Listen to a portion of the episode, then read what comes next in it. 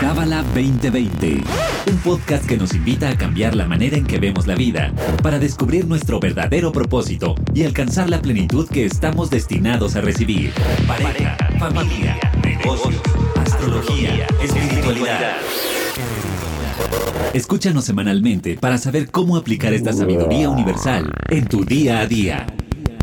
Hola, hola, bienvenido, bienvenida. Yo soy Bianca Pescador, tu host de este podcast Cábala 2020.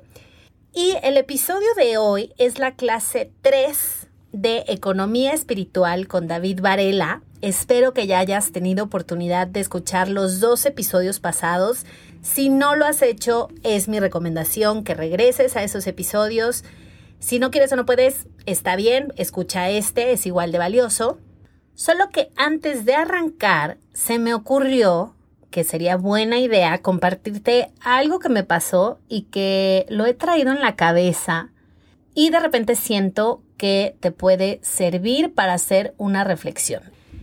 Hemos escuchado en varios episodios que los maestros nos dicen que cuando algo no se manifiesta en el mundo físico, tiene mucho que ver con la semilla, ¿no? Con el hecho de que la semilla no sea tan pura. Digamos que el deseo no sea el correcto, por decirlo de alguna manera.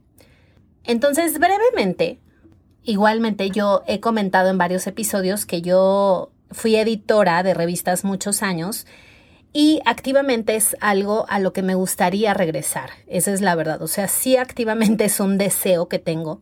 Pero algo que yo he analizado es que en honor a la verdad lo hago mucho, y no digo que esté bien, pero lo voy a confesar, lo hago mucho por los regalos.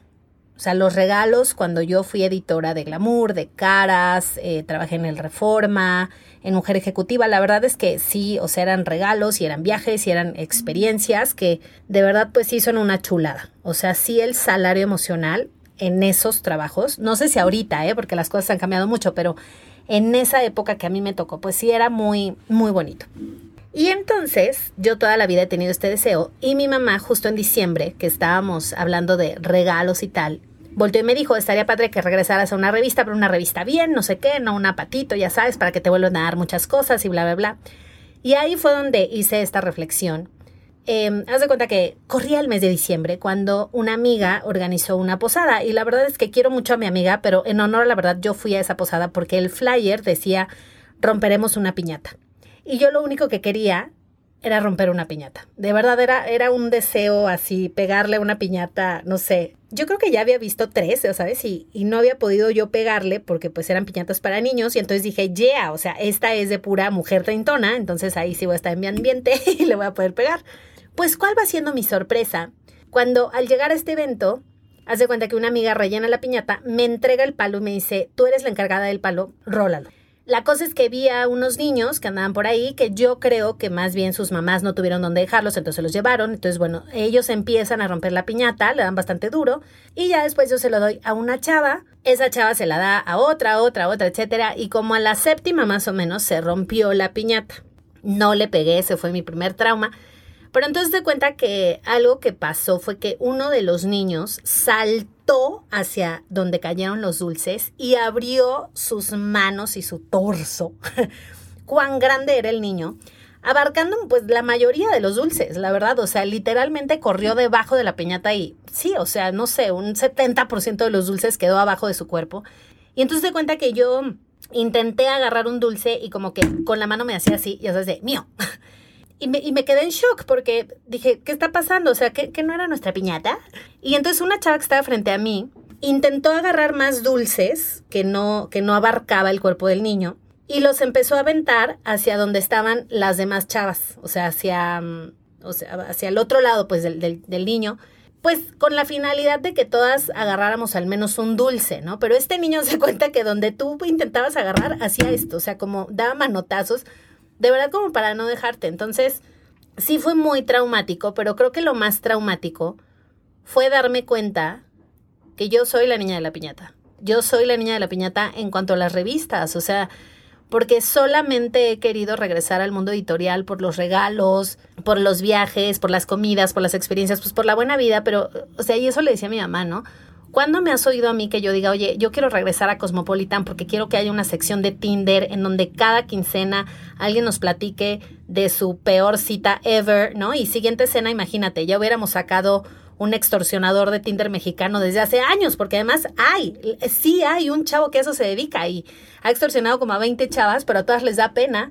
O le dije, ¿cuándo me has oído que yo diga que quiero escribir en tal o cual revista porque quiero hablar de, no sé, menopausia precoz, ¿no? O que quiero hablar de in vitros, qué es, cómo es, cuánto cuesta, qué te tienen que hacer, qué pasa si no pega. Yo tengo una amiga ahorita que lleva seis intentos ya, la otra lleva tres, la otra lleva dos, la otra, o sea, de verdad es como algo que que se tiene que estar haciendo, y además del dinero, que cuesta bastante, es, es más bien como lo emocional, ¿no? O sea, y una amiga me decía, cada vez que no pega, nos vamos de viaje. Ella y su marido se van de viaje, entonces dice, si tú ves las redes sociales es como, ay, wow, ¿cómo viajan? ¿Cómo la consiente el marido, la adora? Pues sí, pero no es realmente, o sea, la semilla de ese viaje es más bien como ellos dos, pues sobarse el, sobarse el alma, o sea, irse a consentir porque pues otra vez no pegó siento yo que ese tipo de, cosas sumarían mucho al medio editorial, pero nunca en la vida he pensado eso. ¿Por qué? Porque todo eso yo lo hago desde mi blog, desde mi podcast, en Kena tengo un blog. Entonces realmente no es como que no lo puedo hacer, ¿sabes? Nada más necesito, o sea, yo siento que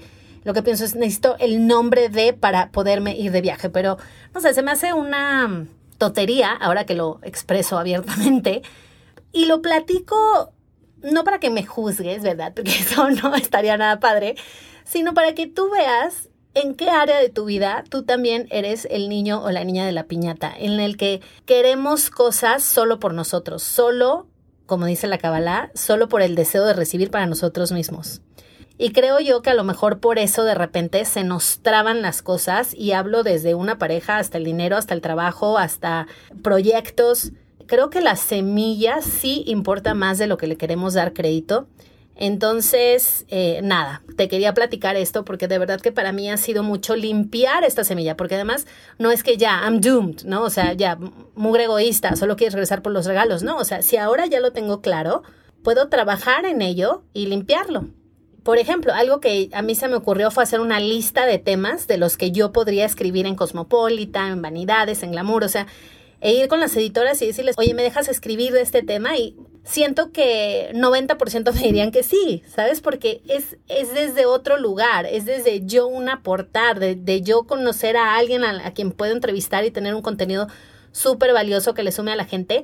Y no desde este lado de, oye, pero ¿qué me vas a regalar? ¿Qué me vas a regalar? El regalo, el regalo, el regalo. O sea, la verdad es que sí es algo que, que, bueno, yo me quedo con esa tarea de seguir trabajando eso, de seguir limpiando y pues nada, preguntarte tú misma, tú mismo, en dónde es esa área en donde somos los niños de la piñata.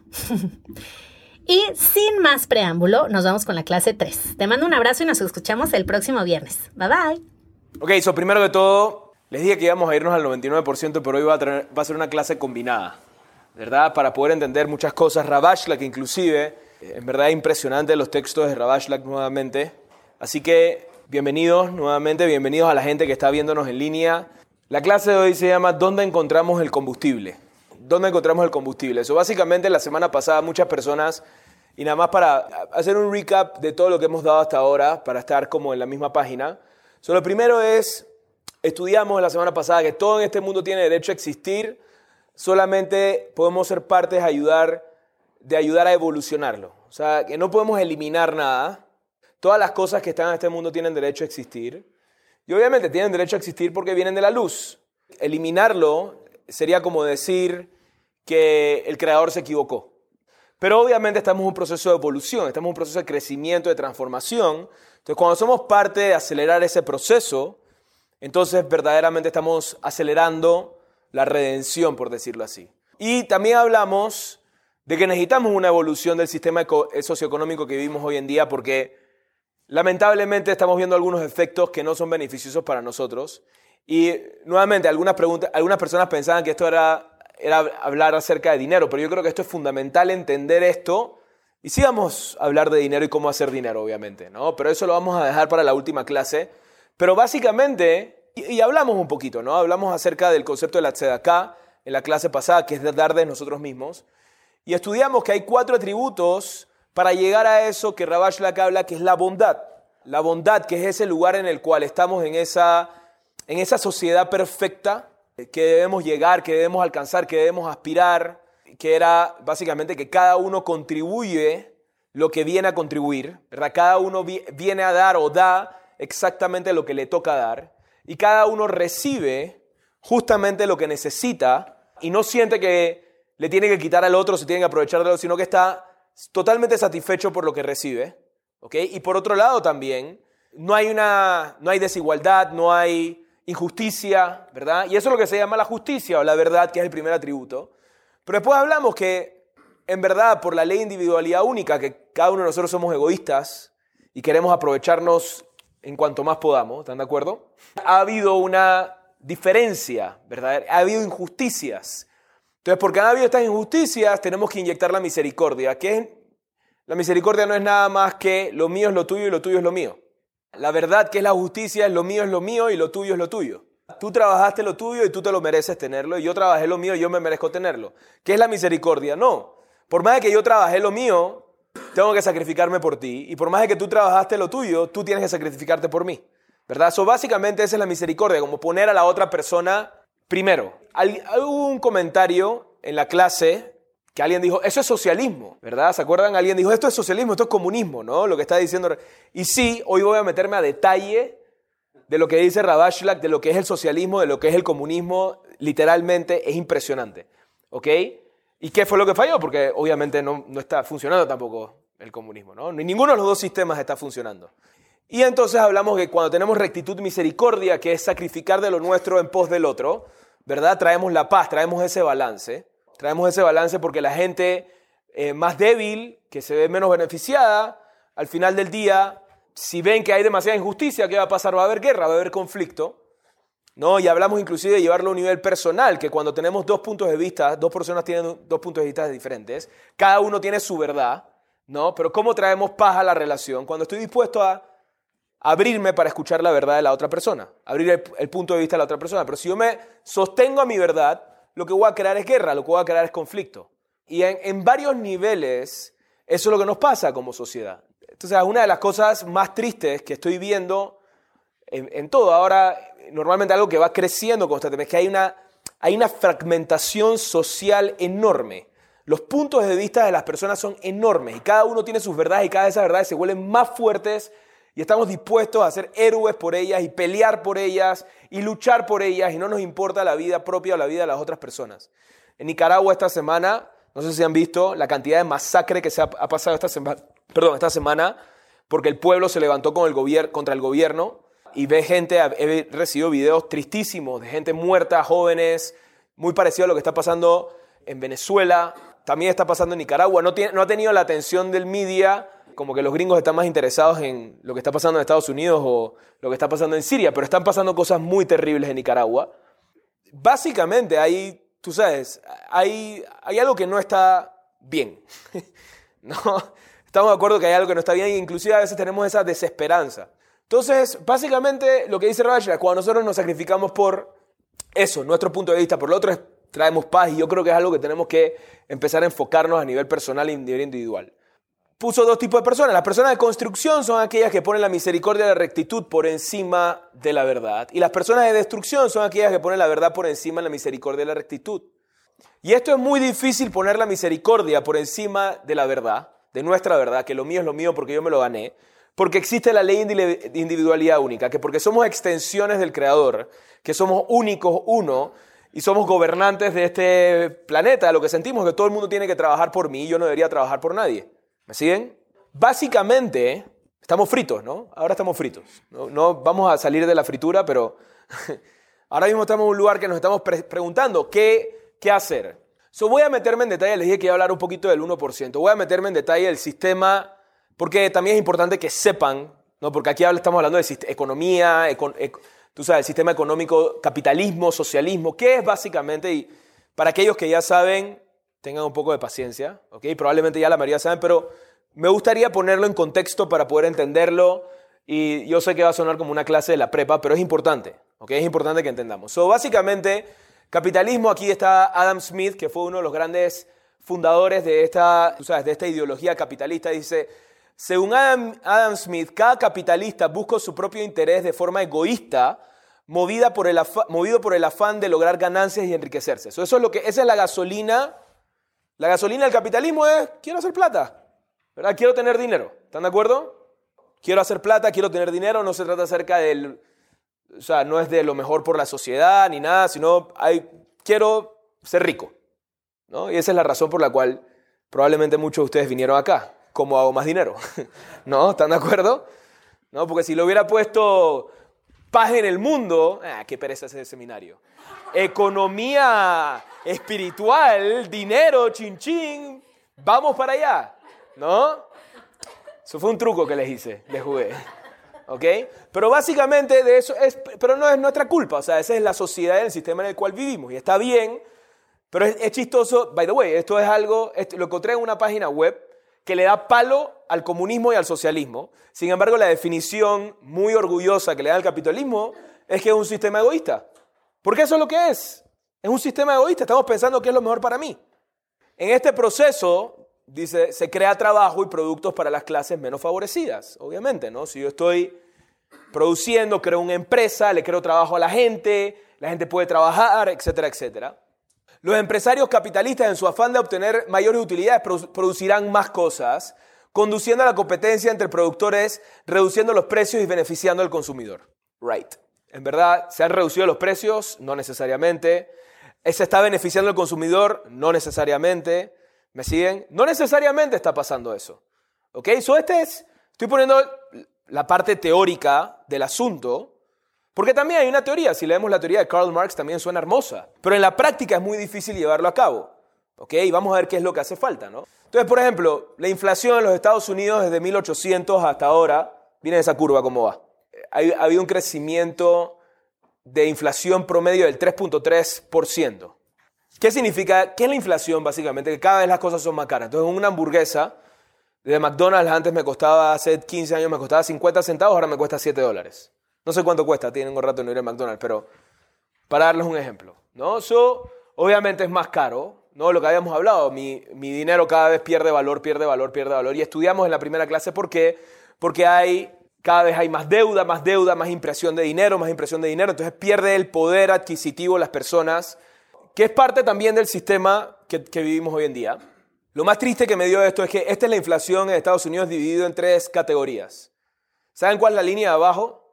El precio de los carros. El precio del azul de abajo ha subido 15%. La morada, la del medio, es la salud.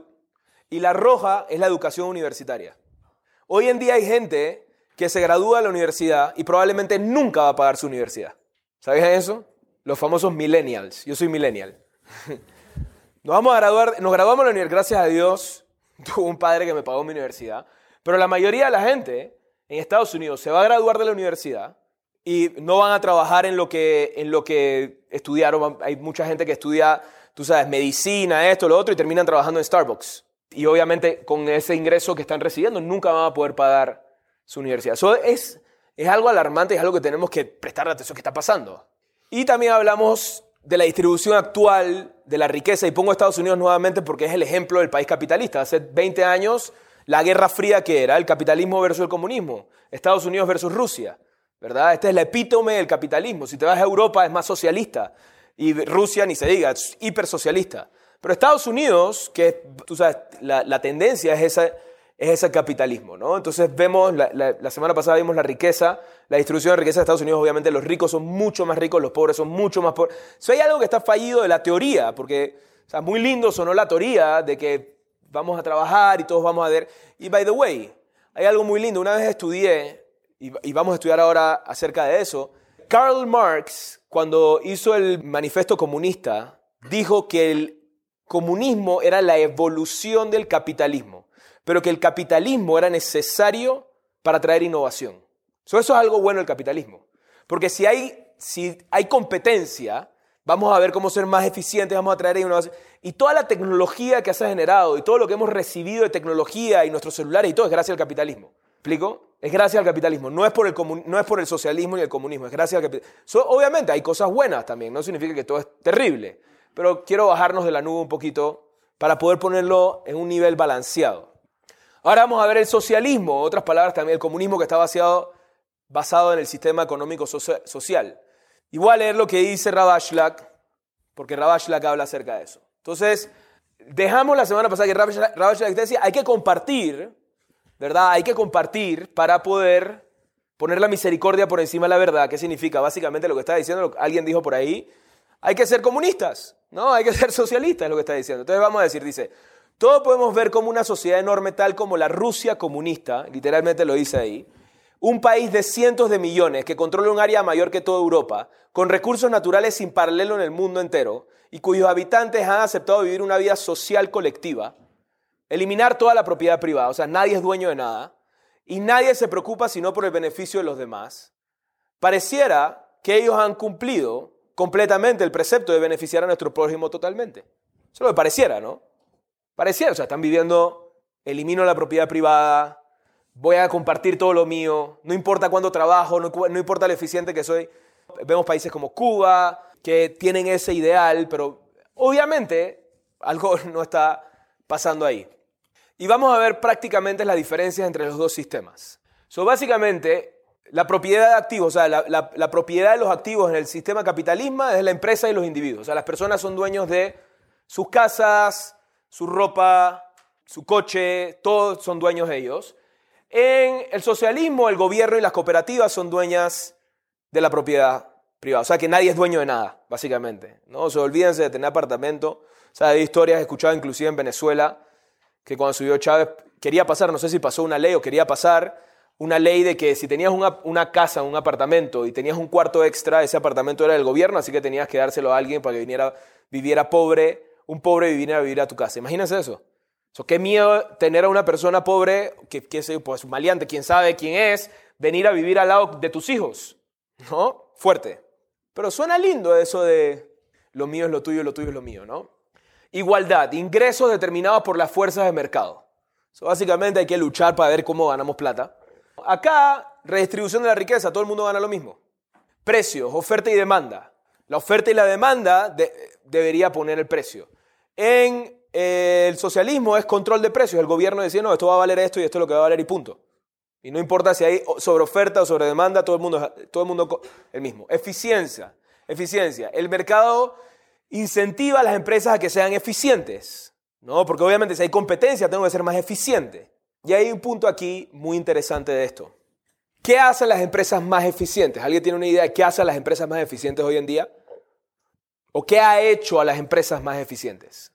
Automatización es algo que está siendo muy eficiente a las empresas. Y estamos llegando a un punto en que la automatización no es, no es nada más hacer eficientes las empresas, es reemplazarnos por completo.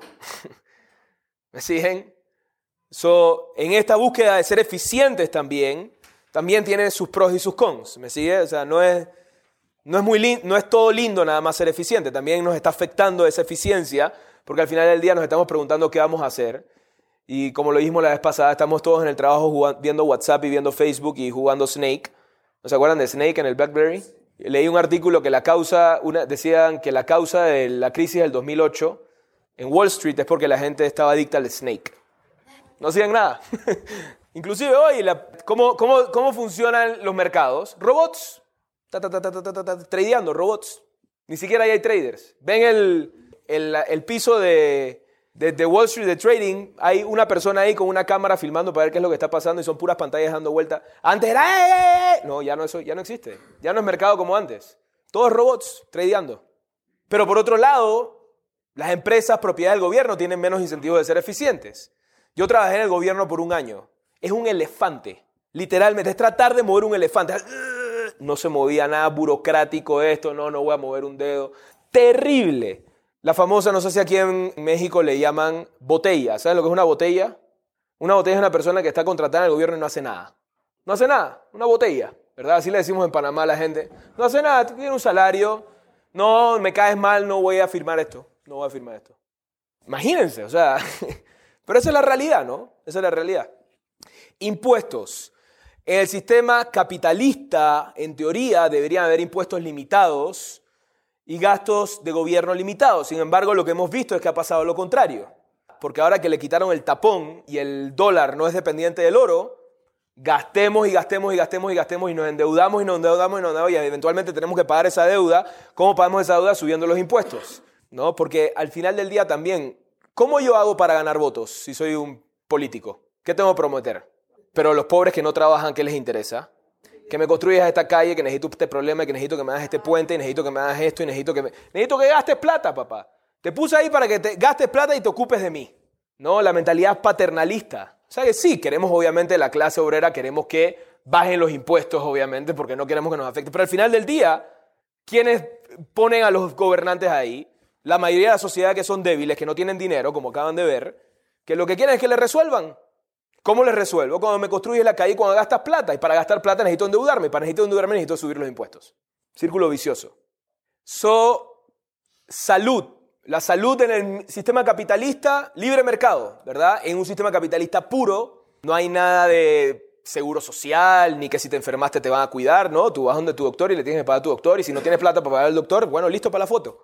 ¿Ok? No, no, pues ya. Sistema socialista, no, salud para todo el mundo, y obviamente eso es parte también del seguro social que nos cobran a todos en la, en la no, para, salud para todos. Entonces, hoy en día, quiero que sepan, no es que vivimos un sistema capitalista puro, es, una, es un híbrido entre las dos cosas, entre socialista y capitalista, si se dan cuenta, ¿no?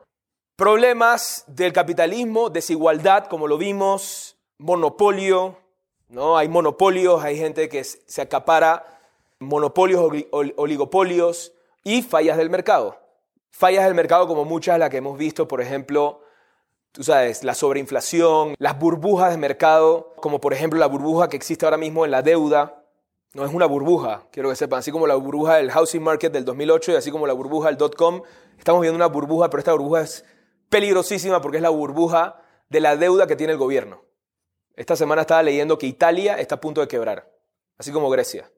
Y uno de los bancos más grandes de Europa, Deutsche Bank, está a punto de quebrar también. Y estamos en, una, eh, estamos un punto muy delicado ahorita mismo. Pero por el otro lado, ¿cuáles son los problemas del socialismo? Ineficiencia por completa del sistema de la industria estatal. Y hay menos incentivos. Entonces la gente dice, hey, yo no voy a trabajar. Ventajas del capitalismo, económica dinámica e incentivos para innovación, lo que habíamos dicho. Eso es lo que nos ha dado innovación, nos ha dado tecnología, nos ha dado comodidades sin embargo, algo que me decía mi maestro siempre, tú sabes, la solución para resolver la humanidad no va a ser una solución tecnológica. Lo único que hace la tecnología es que reduce el espacio entre causa y efecto. Antes pasaban años para que se enterara una persona que su esposo le había puesto los cuernos. Ahora con Twitter se, entera en cinco segundos. Causa y efecto se redujo. Eso fue todo lo que pasó. Pero todavía le puso los cuernos. ¿Me siguen? Todavía pasó. O sea, no es que solucionó el tema. ¿Verdad?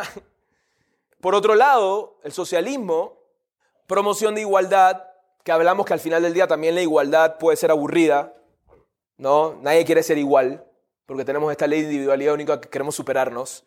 Entonces esto de igualdad también es como una especie de prisión para nuestra alma. ¿Me siguen? Porque nuestra alma no quiere ser igual que el resto. Nadie es igual. Cada uno es, tiene algo especial. Cada uno trajo algo específico a este mundo. Y una de las cosas más terribles que, a mí me, o sea, que, escuché, por ejemplo, de lo, que había en el comunismo, por ejemplo, una persona le decía, no, tú tienes que ser dentista. Y el tipo no quería ser dentista y el tipo quería ser pintor, pero no, él tenía que ser dentista. Yo me acuerdo cuando estaba chiquito que lo más terrible era cuando me obligaban a estudiar o a hacer lo que yo no quería hacer. Estaba frustrado porque me quitaban mis libertades. ¿Me siguen? Pero atenta con sobreponerse a las fallas de mercado. So, ese es, ¿sabes qué? Si no hay este mercado libre de demanda, no hay monopolios, no hay esto, no sé qué, y todo está controlado por el gobierno, entonces no va a haber burbujas, no va a haber esto, no va a haber lo otro. Ok. ¿Tienen preguntas de esto? No. ¿Estoy equivocado en algo? No. Es claro. ¿Ok? Es lo, es lo que es. Ok. So, vamos a ver qué dice Rabashlat. Pero vemos lo que les pasó a la Rusia comunista.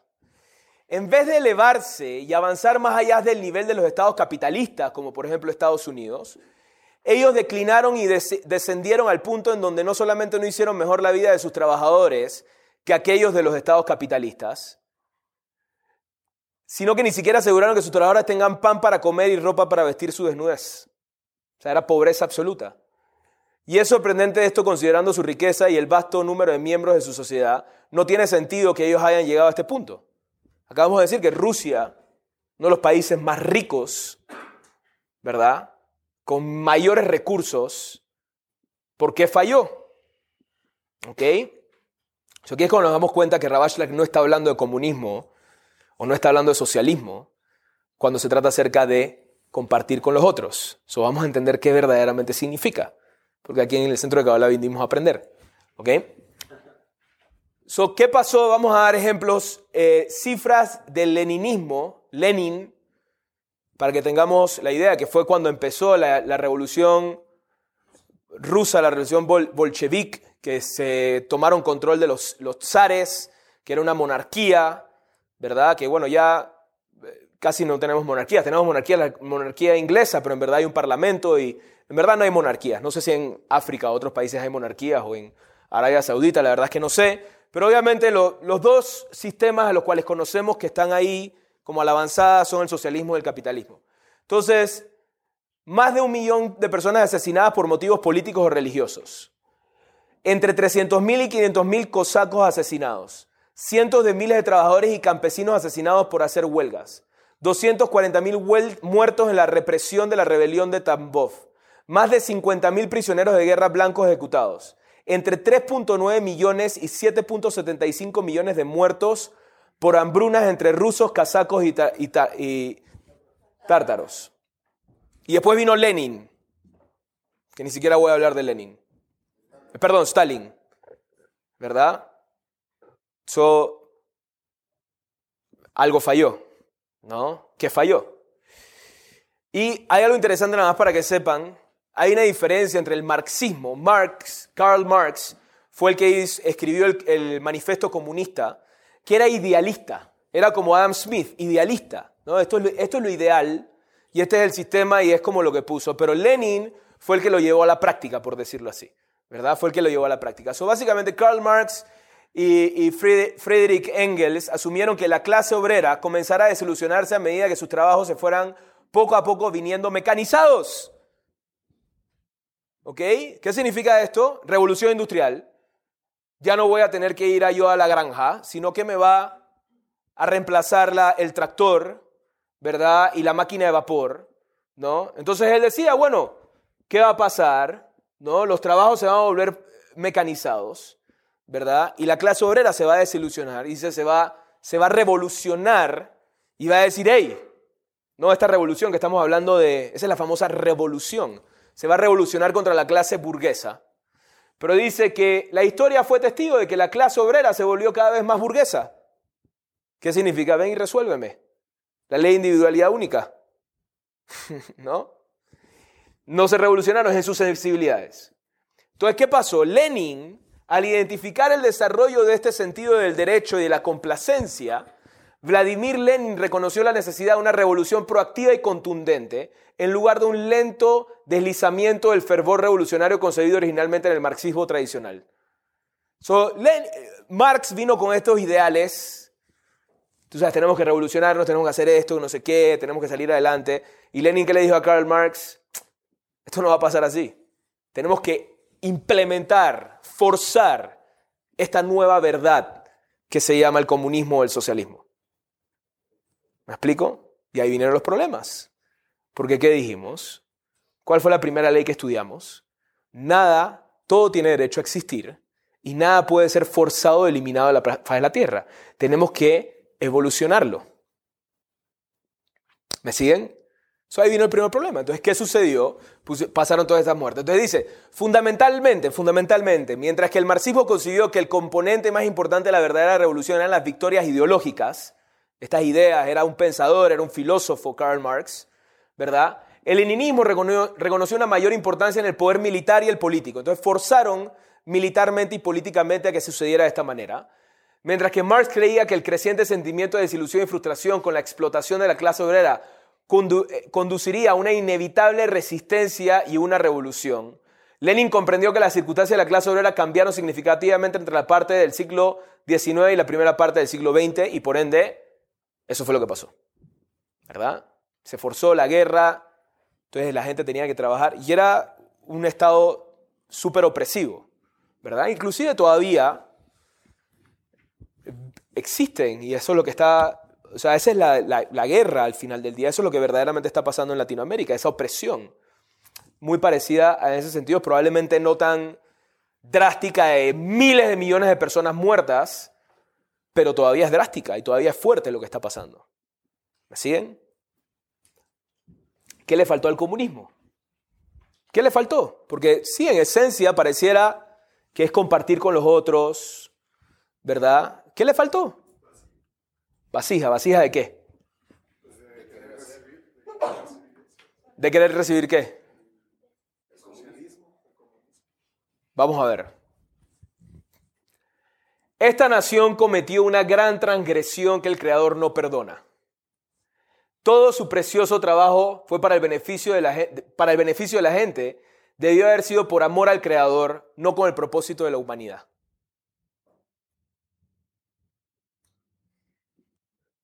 Ok, vamos a, vamos a profundizar en eso. Ok, vamos a profundizar en eso porque el propósito por el cual quisieron hacer estos, estos revolucionarios, esta implementación de este sistema social que es compartir igualdad y todo esto que estamos hablando, era para mejorar la humanidad. Rabaya lo que está diciendo, ahí fue donde se equivocaron. ¿Cómo? No entiendo. No, debieron haberlo hecho por amor al Creador. ¿Amor al Creador? ¿Cómo así? ¿Ok?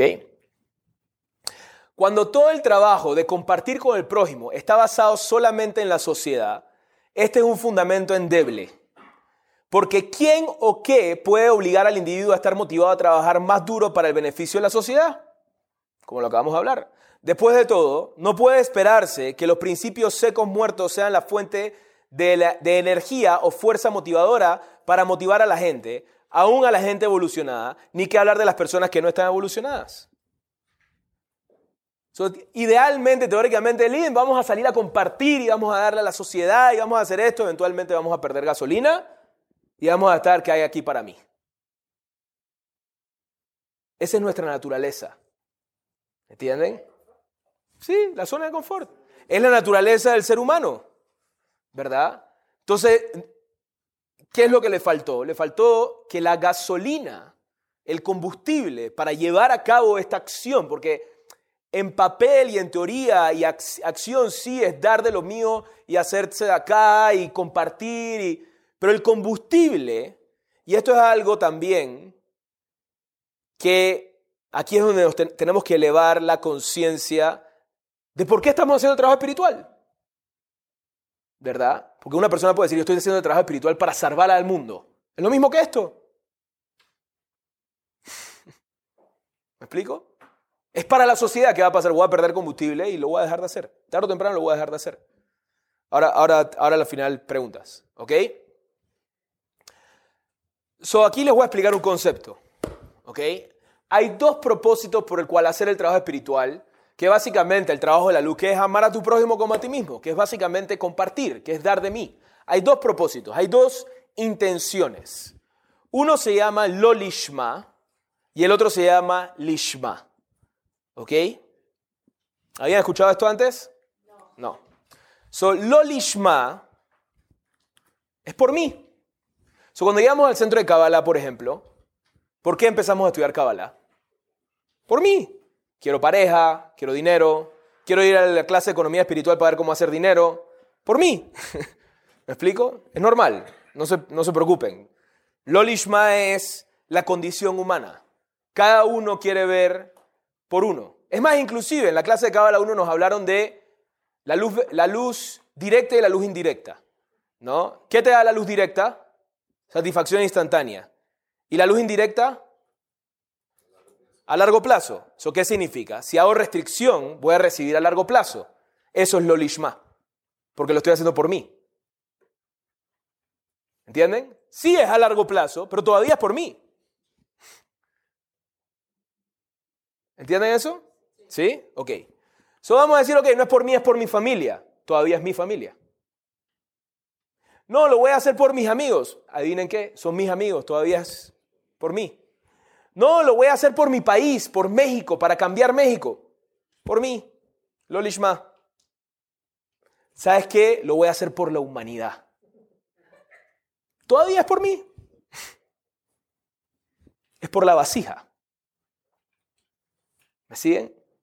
Estamos haciendo el trabajo espiritual por la vasija. ¿Qué va a recibir la vasija? Hace dos días estaba estudiando las 10 emanaciones luminosas y que empezó a explicar de cómo sería cuando una persona llega verdaderamente a tener Debekut con la luz. Y dio como una pequeña indicación de cómo sería y después dice, pero ¿sabes qué? No les voy a explicar más. Porque si les sigo explicando, van a hacer el trabajo espiritual para llegar allá con esa agenda. Y porque van a tener esa agenda, no van a llegar. Qué heavy, ¿no? Qué fuerte. Eso es la paradoja más grande. Porque si yo digo voy a hacer el trabajo espiritual para tener una mejor vida, no voy a llegar a mi objetivo. Si yo digo voy a hacer el trabajo espiritual porque quiero traer bendiciones a mis hijos y quiero tener más claridad y quiero quiero tener más poder, no voy a llegar. Y esto es algo muy fuerte, porque al final del día, tú sabes, necesitamos combustible. ¿Cuál es el combustible?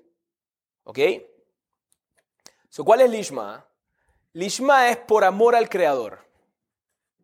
Porque amo tanto a la luz, amo tanto a la luz. Y, o sea, hay uno, uno de los mandamientos, uno de los preceptos de la Torah, es tener hijos.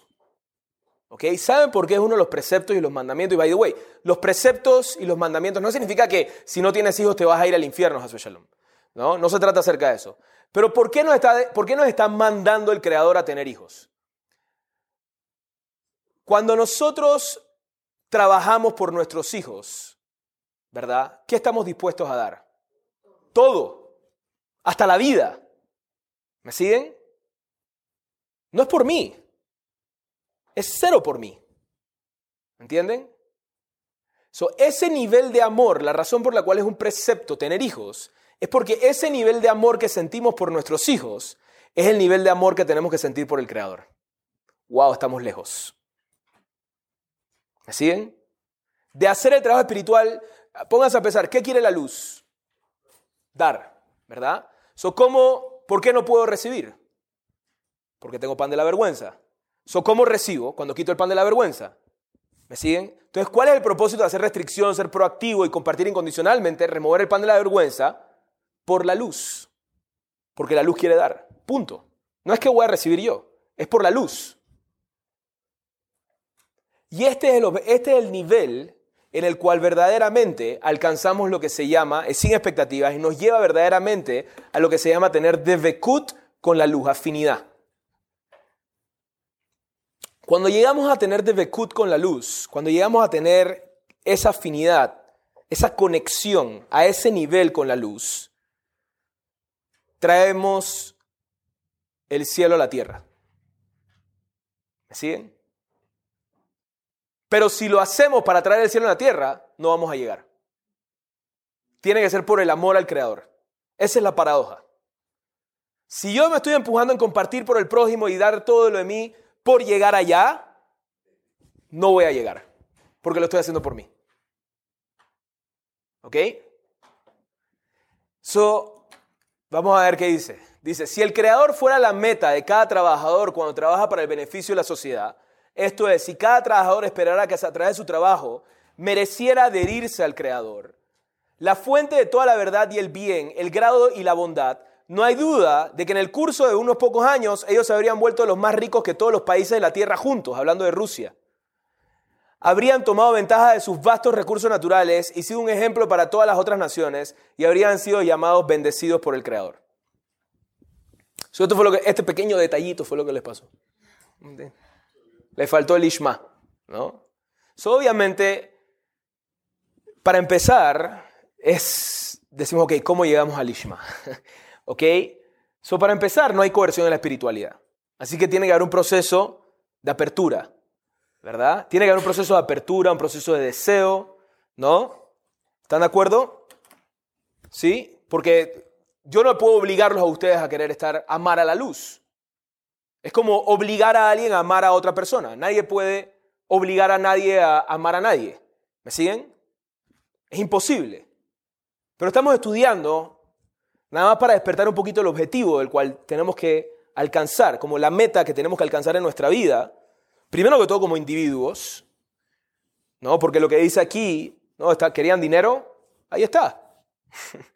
dice, habrían tomado la ventaja de su vasto recurso natural y habrían sido un ejemplo para todas las otras naciones y sin duda hubieran vuelto los más ricos de los países de la tierra si hubieran hecho el trabajo espiritual por, e, por esa intención. Pero inclusive hacerlo por eso, nuevamente, no es lo que me llega ya. ¿Entiendes? Es totalmente desapego del 1%. Totalmente hacer el trabajo por la luz. Y la paradoja de esto, o sea, eso, eso se llama mati velomati. Es y no es. Mati significa muerto, velomati significa y no muerto. O sea que sí y no. ¿Entiendes? Sí y no. ¿Qué significa esto? Hay conceptos en la Kabbalah que son así. Que no es ni uno ni el otro. Y por eso es tan, tan complicado. Hay veces que de repente te dicen, ahora es restricción. Ok, ya hago restricción. Ahora ya no haces restricción. Espérate, ahora no puedo hacer. Y ahora hay que compartir. Sí, pero ahora tienes que poner límites. Espérate, ¿cómo así límites? ¿Verdad? Pero si acabas de decirme que tengo que compartir. No, no, no puedes compartir. Ahora sí tienes que compartir. No, ya no. No puedes compartir. ¿Entienden?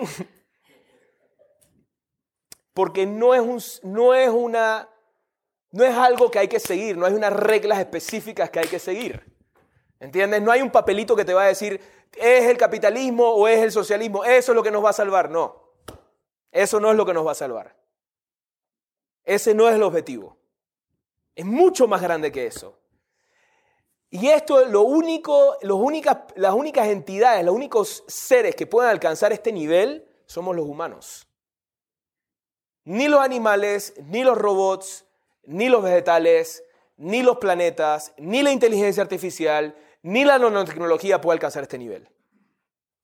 De afinidad y plenitud y claridad y sabiduría y entendimiento y conexión con la luz del Creador. Pero entonces la pregunta es, ok, ¿cómo empiezo a amar al Creador? ¿Cómo empiezo a desarrollar este amor por el Creador? ¿Dónde encontramos el combustible para llegar ahí? ¿No? ¿Cómo llego ¿Qué, tengo que hacer para amar al Creador? En la próxima clase les voy a dar herramientas prácticas de qué hay que hacer para empezar a amar al Creador, que es hermoso lo que dice. ¿Ok? Sorry que los dejo aquí, pero les voy a leer unas cuantas más. ¿Dónde encuentra el obrero o el granjero la motivación para trabajar? Ya que la cantidad de ingreso que les es dada no dependerá del aumento o disminución de acuerdo a su labor. ¿No? El 1% va a ser injusticia, olvídense de eso. No es por dinero. ¿ok? Y no puede ser por dinero, porque si es por dinero, estoy lejísimos verdaderamente de lo que verdaderamente necesito alcanzar. Y no tiene la meta o el recompensa hacia, el cual, la cual trabajar. Los sabios en las maneras de la naturaleza saben que una persona no hará ni el menor esfuerzo sin una motivación, esto es sin ver algún beneficio para él mismo. Entonces todavía se vuelve más complicado porque acuérdense la ley individualidad única. Queremos para nosotros. O sea, que tengo esta paradoja. Quiero para mí, pero al mismo tiempo tengo que hacerlo por amor a la luz sin esperar recibir nada. Cambio, incondicionalidad absoluta, amor incondicional. Y si usted dice que podría poner capataces sobre ello, ¿verdad? Ok, entonces vamos a hacer algo, como hicieron los rusos, hicieron, vamos a poner gente que esté viendo para que hagan el trabajo, ¿no? Para que cualquiera que flojeara en su trabajo fuera castigado y privado de su necesitado sustento. By the way, por eso no nos gusta tener jefes, ¿no? Por eso son nuestros capataces que pueden que nos priven de nuestro sustento. Yo preguntaría, ¿dónde encontrarían los capataces la motivación para su trabajo? Porque estar de pie en un lugar determinado y forzar a la gente a trabajar es quizá aún más extenuante que el trabajo mismo. ¿No? A veces, cuando están pasando por un guardia de seguridad, que el guardia de seguridad está parado todo el día viendo ahí para... Yo digo, wow, eso debe ser súper cansón. Por lo menos una persona que está trabajando, está sacando un músculo, está haciendo ejercicio, está haciendo algo, esta persona está parada ahí de estar súper deprimida. ¿No? Entonces dice, ¿dónde encuentra la energía los capataces para quedarse ahí? ¿Qué termina pasando? El mismo capataz dice, ah, no, vamos a hacer no sé qué, yo te voy a decir que tú trabajaste esto, pero no trabajaste esto, no sé qué, pero tú me das un, me das un pedazo del dinero, empieza la corrupción, empieza esto, ta, ta, ta, un desastre. ¿No? Eso no, no funciona. Hacer actos de beneficio para su prójimo desde la labor del Creador para cumplir el propósito de la creación, que es adherirse al Creador, Esta adhesión trae al trabajador su beneficencia y placer que se incrementa hasta el grado necesario para llevar el reconocimiento de la veracidad del creador, la cual crece y se desarrolla hasta que alcanza el, el elevado nivel. ¿Ok? So, básicamente, básicamente, y ¿se acuerdan de la primera clase que yo les dije que la razón por la cual yo me hice maestro de Kabbalah fue por una decisión de negocios, una decisión económica? Porque sin la luz no vamos a poder avanzar. Sin desarrollar esa parte espiritual. Y muchas veces nosotros pensamos que la espiritualidad es eso, eso que yo voy a hacer a la iglesia, pero en el trabajo la espiritualidad no, es, no tiene nada que ver con dónde estoy ni en cuándo estoy. Es un estado de conciencia. Es una motivación, es una gasolina, es la intención por el cual hacer las cosas. ¿Para qué quiero hacer esto? ¿Para qué quiero hacer lo otro? ¿Hacia dónde me tengo que empujar? ¿Me siguen? Ese es el verdadero propósito del trabajo espiritual. Me da mucha risa. A veces nos pasa primero a los hombres, ¿no? Ah, yo no tengo tiempo para eso de la cabalada porque yo tengo que ir a hacer dinero. Ok. ¿Me siguen? Eso es lo más contra, contrario que existe. o sea, y, nada más lo voy a dejar con una, una última anécdota personal mía. Y esta es la razón por la cual me casé con la mujer que tengo. ¿Ok? So, yo me fui un año a trabajar a Panamá en, en el interín de que estaba de que estaba en el, como maestro, me fui un año a trabajar a Panamá. Y trabajé en el gobierno de Panamá, ¿verdad? Y tenía un puesto y tenía una, una posición en la cual se me acercaba mucha gente a ofrecerme para hacer negocios. Literalmente estaba a punto de cerrar un negocio de 5 millones de dólares. ¿Ok? Por supuesto, totalmente fuera de lo, de lo correcto. ¿Ok? Pero estaba a punto. Y algo en mí me decía, ah, pero son 5 millones de dólares. Pero, ah", ¿verdad? Y les voy a ser honesto, me había desconectado por completo del centro. Por completo. Juzgaba a mis maestros, juzgaba a todo el mundo. Estaba en la perdición. So, un día llamo a mi, novia en ese entonces, que ahora es mi esposa, y le digo, hey, vente para Panamá, mi amor. Olvídate de eso en la cábala. Y acá hacemos billete, hacemos dinero. Y vivimos los dos juntos acá. Literalmente fue una conversación que tuve hace 3, 4 años con ella. ¿Ok? Hacemos dinero acá y te vienes y esto y no sé qué. está en shock, no sabía qué contestarme.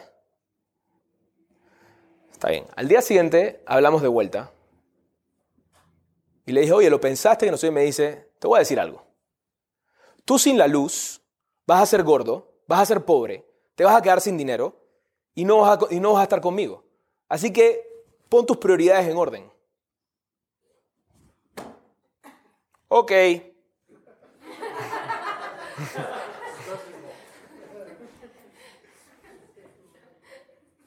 Y me empecé a acordar todo lo que había estudiado. ¿Ok? So, a veces sí necesitamos esas ayudas, necesitamos esa gente que nos despierte. Y literalmente un mes y medio después, o semanas después, Hablé con mi maestro, con Mijael Berg, y le dije, Mijael, estoy así, estoy así, estoy desmotivado, estoy así, no sé dónde estoy, ta, ta, ta. Le empecé a contar todo. Y le conté algo, le conté, ¿sabes qué? Te voy a decir algo bueno, empecé a estudiar de Rabashlak y la verdad es que como que empecé a conectar de vuelta con la esencia del centro. Y me dice, eso es lo más, eso es lo más feliz que me has podido decir de toda esta conversación. Vuelve a inspirarte desde cero. Conéctate con lo que te inspira. Y sí, a veces nos desconectamos por completo del trabajo espiritual. Por completo. Y a veces nos entra la culpa porque pensamos, si vamos al centro, he estado dos años sin venir al centro, me van a ver con cara mala. Porque no eres cabalista. No se trata acerca de eso. Somos humanos y estamos en un crecimiento espiritual y estamos en un crecimiento constante y vamos a tener caídas, pero tenemos que constantemente ver dónde están nuestras prioridades. ¿Dónde están nuestras prioridades? ¿Me siguen? Y ese es lo que tenemos que tener el enfoque y pedir ayuda. Gracias a Dios, yo tuve una compañera que me dio palo en la cabeza, ¿verdad? La ven ahí muy linda, muy suavecita, muy nice, pero créanme que cuando tiene que ser dura es dura, ¿ok? So, ese es el punto. ese es el punto. Y a veces tenemos ese mérito de tener esas personas al lado que nos ayudan a despertar. Pero es un proceso, ¿ok? Es un proceso y empezar a enfocarnos y preguntarnos por qué. Y sí, a veces vamos a perder gasolina. La razón por la cual perdemos gasolina y combustible para hacer el trabajo espiritual es porque lo estamos haciendo lolishma, por mí. Esa es la razón. ¿Me siguen? Entonces tenemos que ver, ok, ¿cómo lo hago más lishma? ¿Cómo lo puedo elevar? Si estoy haciéndolo por mí, ok, voy a hacerlo por lo menos por mi familia. Eso es un poquito más lishma. ¿Me siguen? Un poquito más. No es el objetivo final, pero un poquito más. Y eventualmente lo voy a hacer por mi sociedad, eventualmente lo voy a hacer por México, eventualmente lo voy a hacer por la humanidad, eventualmente lo voy a hacer por amor al Creador. Porque el lo lishma lleva al lishma. ¿Me explico? La pregunta es, ¿dónde estoy parado yo hoy? Honestamente, ¿dónde estoy parado yo hoy? ¿Y hacia dónde tengo que ir? ¿Cuál es el siguiente nivel? ¿Ok?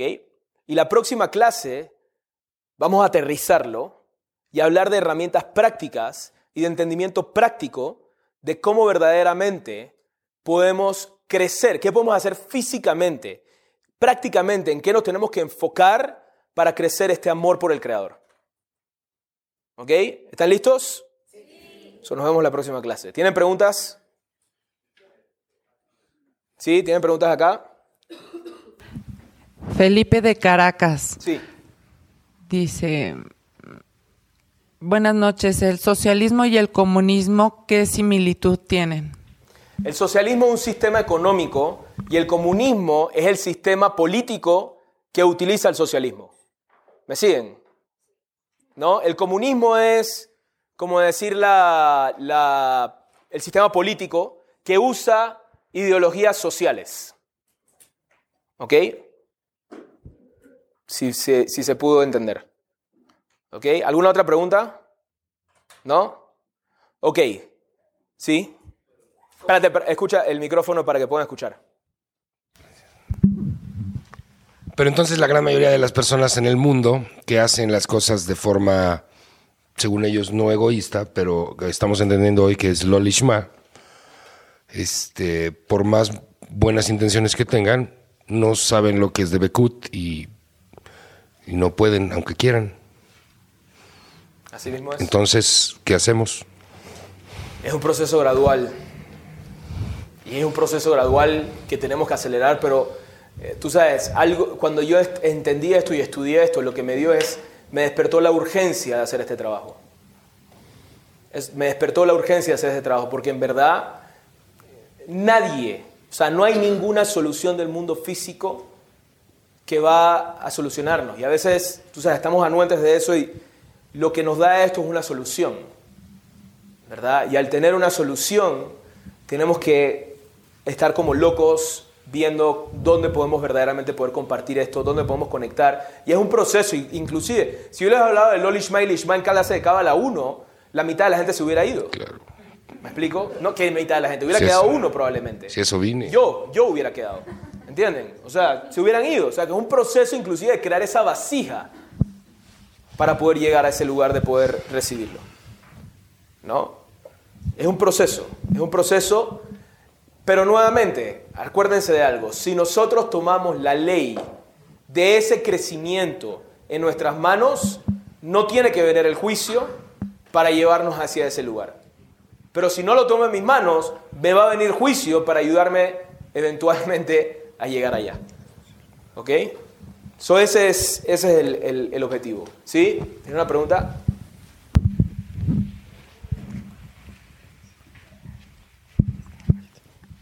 ¿Cómo le podríamos orientar a la gente para que no se oiga, sobre todo en México, el típico consejo de confía en Dios y no sé qué Dios, Dios proveerá, este, ¿no? Porque en cuanto tú contestas así, o sea, bye, ¿no? Entonces, ¿cómo puede uno orientar sin...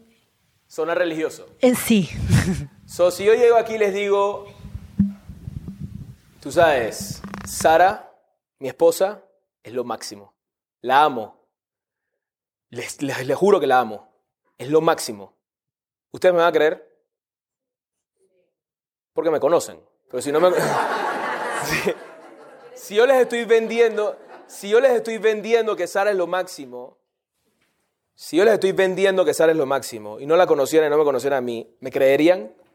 No necesariamente. Eso no se trata, no es vender a Dios. ¿Entiendes? Ni siquiera tienes que decir Dios proveerá. Yeah, right, mira, no tengo plata. ¿Entiendes? No es Dios proveerá. Es el, enfoque primordial de esto tiene que ser como yo me acerco ahí. Como yo me acerco ahí. Y cuando yo estoy haciendo ese trabajo, van a haber vasijas que se me van a presentar para yo poder compartir esta sabiduría. Pero primero tengo que enfocarme en mí. ¿Me explico? Si no me estoy enfocando en mí, estoy tratando de ver cómo comparto, todavía estoy haciéndolo por la vasija, no por mí. ¿Ok? By the way, todo esto que les estoy compartiendo es impresionante. Está en las escrituras de Rabashlak en varios libros. Le he compartido la sabiduría de la verdad, le he compartido acerca sobre la paz mundial. El concepto del Ishma y lo está mejor explicado en, en el, en el, y escogerás la vida, and you shall choose life. Este, pero en verdad, nada más para tener un poquito de apreciación de lo que los cabalistas nos dejaron, es una joya. Y es un proceso, verdaderamente abrirse a entenderlo, pero es una joya. Porque todavía, todavía estamos en el aire. No ¿cómo lo hago, David? Porque está difícil la cosa, ¿no? Pero, Besrat si Dios lo permite, en la próxima clase podamos llevarlo a un nivel más práctico de cómo empezar a caminar hacia allá. ¿Ok? Muchísimas gracias y nos vemos la próxima semana. Este episodio fue traído a ti por el Centro de Cábala México. Síguenos en Instagram como Cábala MX. Visita cábala.com, elige el idioma de tu preferencia y entérate de todos nuestros eventos.